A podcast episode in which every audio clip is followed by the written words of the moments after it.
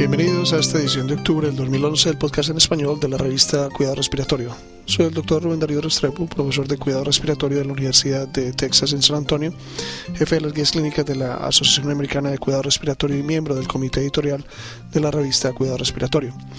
Este podcast, como siempre, llega a ustedes gracias a la colaboración del kinesiólogo licenciado Gustavo Holguín, jefe de kinesiología del Hospital Pediátrico Juan P. Garrahan en Buenos Aires, Argentina, terapista respiratorio certificado y fellow internacional de la Asociación Americana de Cuidado Respiratorio y de nuestro amigo chileno, el kinesiólogo licenciado Rodrigo Mejeria, terapista respiratorio certificado de la Unidad de Paciente Crítico Pediatría de la Universidad Católica de Chile y fellow internacional de la Asociación Americana de Cuidado Respiratorio. Este es el resumen de este mes. Primer trabajo es evaluación preliminar de un nuevo índice para predecir los resultados de un ensayo de evaluación espontánea por Deslille y colaboradores. Los autores han creado un nuevo índice, CORE, el cual se basa en compliance, distensibilidad, oxigenación, respiración y esfuerzo respiratorio. El objetivo de este estudio fue comparar el índice CORE con el índice CROP, la presión de oclusión de la vía aérea en punto un segundo después del inicio del flujo respiratorio y el índice de respiración rápida y superficial para predecir el éxito o falla de un ensayo de ventilación espontánea en el ambiente de cuidados críticos. El área bajo la curva ROC fue .99 para core, .91 para crop, .81 para el P 0.1 eh, y .77 para el índice de respiración rápida superficial. Los autores concluyeron que el índice CORE fue el predictor más preciso de éxito o falla de un ensayo de ventilación mecánica. Por todo el tiempo que he sido terapista respiratorio, he sido testigo de la búsqueda de un predictor exacto para saber la posibilidad de un paciente para tolerar una respiración espontánea y la extubación. Hace 20 años estuvimos entusiasmados con el índice de respiración rápida y superficial, sin embargo parece no ser tan exacto. El core es interesante, pero Sessler y Grossman señalan que debemos esperar confirmación antes de ser generalizado y reproducible.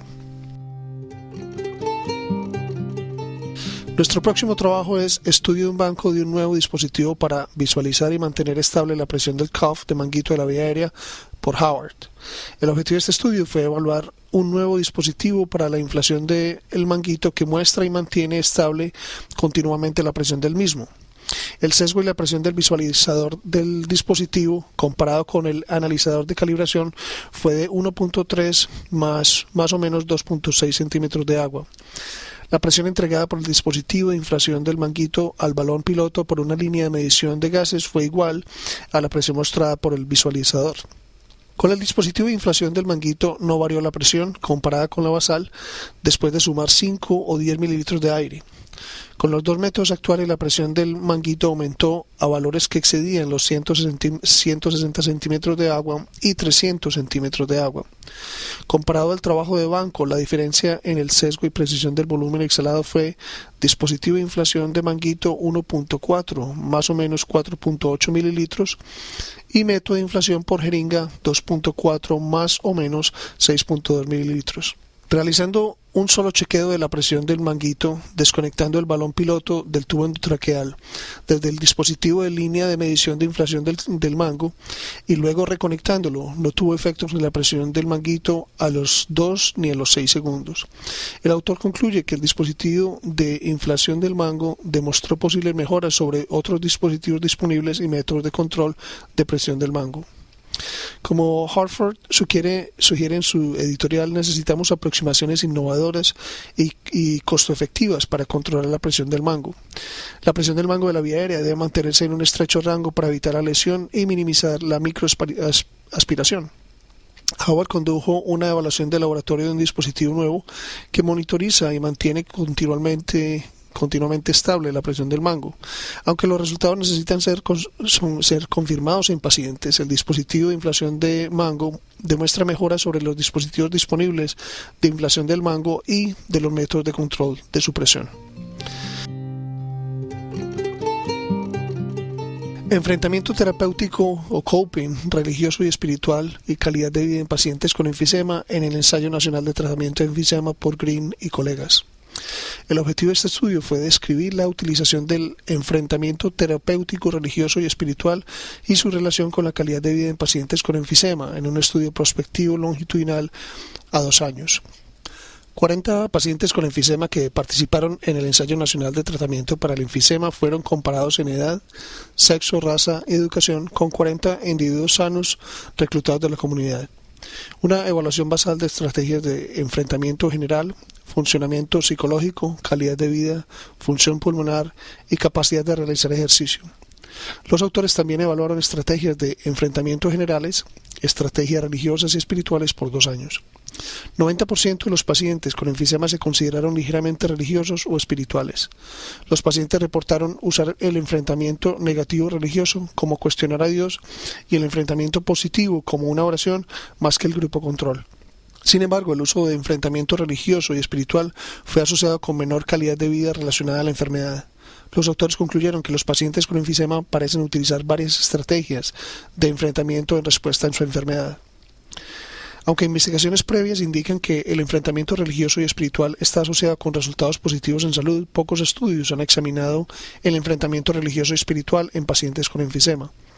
Es interesante, pero quizás no sorprendente, que los pacientes utilizaran enfrentamiento religioso positivo y negativo más que los sujetos control. Tampoco es sorprendente el gran uso de enfrentamiento religioso y espiritual asociado a pobres resultados de calidad de vida. Como Drescher denota, investigación adicional con un número mayor de individuos y una población general de pacientes con EPOC terminal es necesaria para establecer el enfrentamiento religioso y espiritual. Nuestro próximo artículo es ventilación no invasiva con objetivo de volumen versus presión en pacientes con deformidad de caja torácica, un estudio piloto por Struik y colaboradores. El objetivo, este, el objetivo de este estudio fue determinar si la ventilación no invasiva con volumen control o presión control es más fácil de implementar en pacientes con falla respiratoria crónica debido a deformidad de la caja torácica. Ellos randomizaron 13 pacientes sin tratamiento previo a recibir ventilación mecánica no invasiva nocturna objetivada por volumen o presión. Dos pacientes no toleraron la ventilación por volumen y se cambiaron a ventilación por presión. La ventilación no invasiva fue exitosa, exitosamente establecida en ambos grupos tras una mediana de seis días. No hubo diferencias significativas entre ambos grupos en mejorías en ningún momento del PaCO2 o PO2. Los autores concluyeron que no hubo diferencia significativa en los días necesarios para establecer ventilación mecánica no invasiva objetiva por volumen o por presión en pacientes con deformidad de la caja torácica. La ventilación no invasiva nocturna es un tratamiento efectivo para los pacientes con falla respiratoria crónica debido a deformidad de la caja torácica. Si se debería utilizar ventilación limitada por volumen o por presión aún es desconocido. En este estudio de pacientes sin ventilación previa. No hubo diferencias entre ambos grupos en la mejoría de gases sanguíneos con ventilación nocturna objetivada por volumen o por presión. Sin embargo, dos pacientes se cambiaron a la ventilación por presión, sugiriendo que ellos prefirieron la ventilación objetivada por presión. Entrega de aerosol y humedad con el sistema de presión positiva continua en la vía aérea Busignac, Porthile y colegas.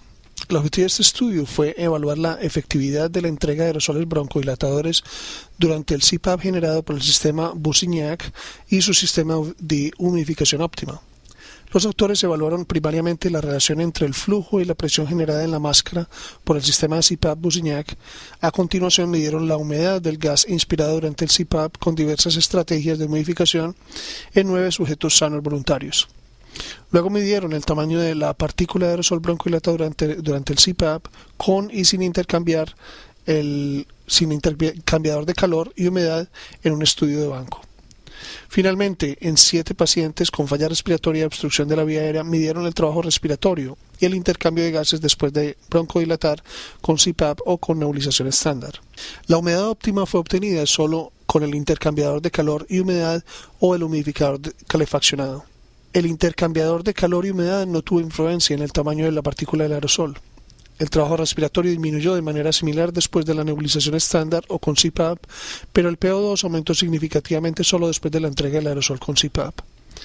Los autores concluyen que la administración de broncodilatadores con CPAP disminuye el trabajo respiratorio tan efectivamente como lo hace la nebulización estándar, pero produce mejor incremento en la oxigenación en los pacientes con obstrucción de la vía aérea. Para optimizar la humidificación de la vía aérea, un intercambiador de calor y humedad podría ser usado con el sistema de CPAP Busignac sin modificar la entrega de aerosol. El dispositivo Busignac es un sistema de CPAP abierto que no requiere el uso de un generador de flujo. Usando este dispositivo, Thiel y colaboradores evaluaron la entrega de aerosol y humedad la broncodilatación entregada con el CPAP disminuyó el trabajo respiratorio tan efectivamente como la nebulización estándar, pero produjo un aumento mayor de oxigenación. Un intercambiador de calor y humedad podría ser usado con el sistema CPAP Busignac sin modificar la entrega del aerosol. El siguiente trabajo es la intervención de ejercicios sentados en sillas. No mejoran la función muscular respiratoria en pacientes en ventilación mecánica en la unidad de cuidados intensivos por Chang y colaboradores. El objetivo de este estudio fue evaluar el efecto de ejercicios sentados en silla durante ejercicios de entrenamiento en la función muscular respiratoria en pacientes ventilados mecánicamente. Los autores randomizaron 16 pacientes a grupo control y 18 pacientes al grupo sentado en silla. Los pacientes en el grupo sentado en silla fueron transferidos por dos enfermeras de la unidad desde la cama al sillón y se dejaron descansar por al menos 30 minutos basado en la tolerancia individual de cada paciente. En el grupo de tratamiento, antes de transferir al paciente y 30 minutos después de transferirlo, los autores midieron un número de variables pulmonares de función respiratoria. En los pacientes control, el autor tomó ese mismo número de mediciones mientras el paciente estaba en posición semisentado, antes y después del tratamiento, por al menos seis días o hasta que el paciente fuera descargado de la unidad o muriera.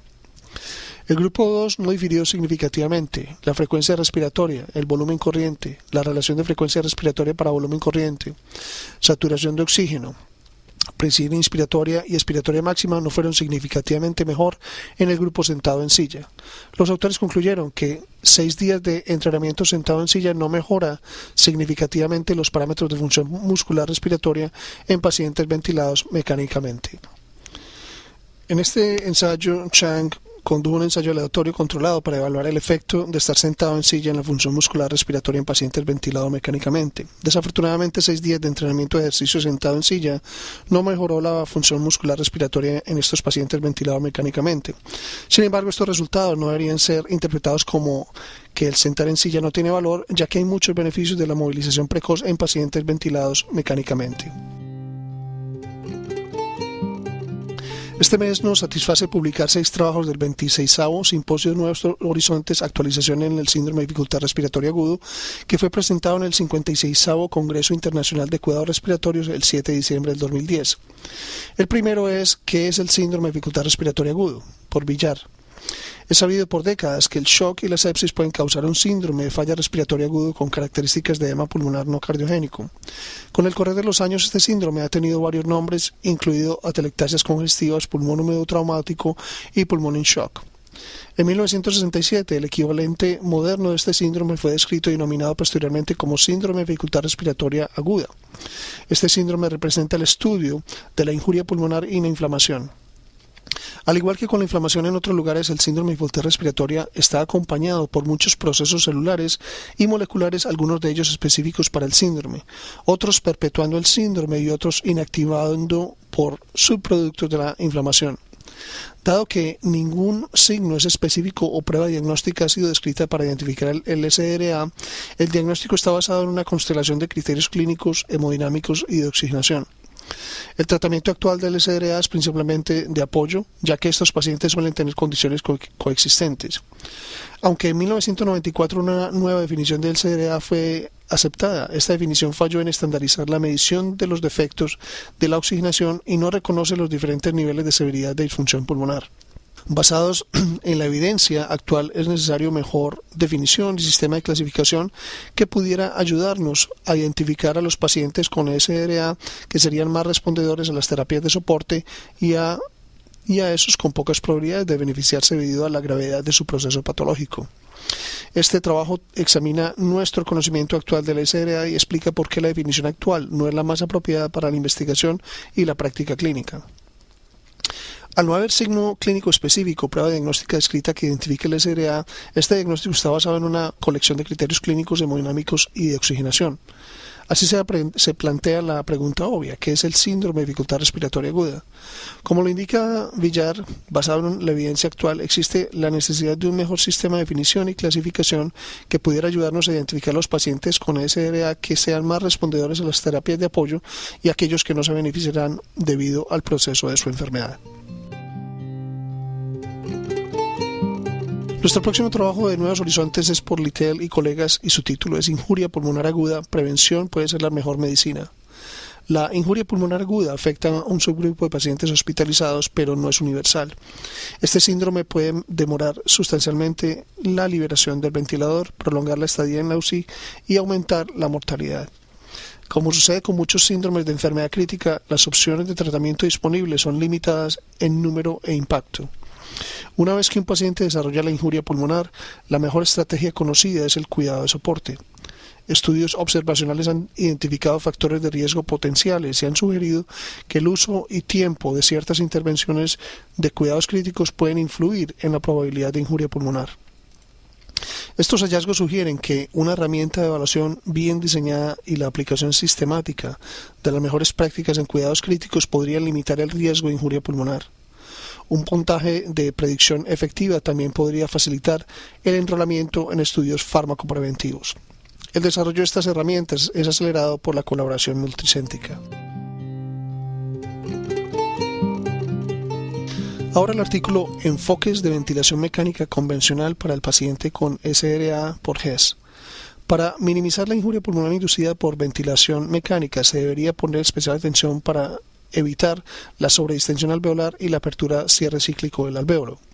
El estudio más impresionante hasta la fecha es el de el Arts Network de volumen corriente alto versus bajo, el cual reportó una reducción en la mortalidad de un 39.8% a un 31% con un volumen corriente de, de 6 mililitros por kilo de peso ideal comparado con 12 del peso ideal. Para conseguir una protección pulmonar óptima se deberían seleccionar los valores más bajos posibles de presión de meseta y volumen corriente. Lo más importante es la limitación del volumen corriente y la presión de distensión alveolar, sin importar el modo seleccionado en el ventilador. La evidencia observacional acumulada sugiere que el volumen corriente debe ser limitado en todos los pacientes ventilados mecánicamente, incluso en los que no tienen eh, daño pulmonar agudo o síndrome de dificultad respiratoria agudo. La evidencia no apoya el uso de presión de control con relación inversa, inspiración-expiración. Aunque el PIB de cero es probablemente injurioso, un área de controversia considerable es el ajuste óptimo del PIB.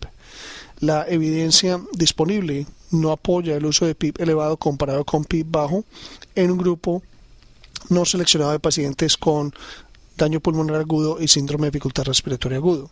Sin embargo, los resultados de un metaanálisis usando pacientes individuales de tres ensayos controlados aleatorios sugieren que el PIB elevado debería ser usado en pacientes con síndrome de dificultad respiratoria agudo, mientras que el PIB bajo podría ser más apropiado en pacientes con daño pulmonar agudo. El PIB debería ser, ajustado para maximizar el máximo reclutamiento alveolar mientras evita la sobredistensión. Muchos enfoques para ajustar el PIB han sido descritos, pero no hay evidencia de que ninguno sea mejor que el otro.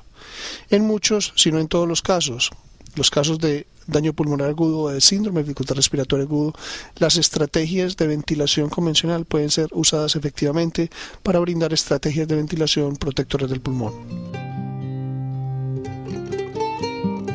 A continuación tenemos el trabajo ventilación no invasiva para pacientes con daño pulmonar agudo o síndrome de dificultad respiratoria agudo por NAVA y colaboradores.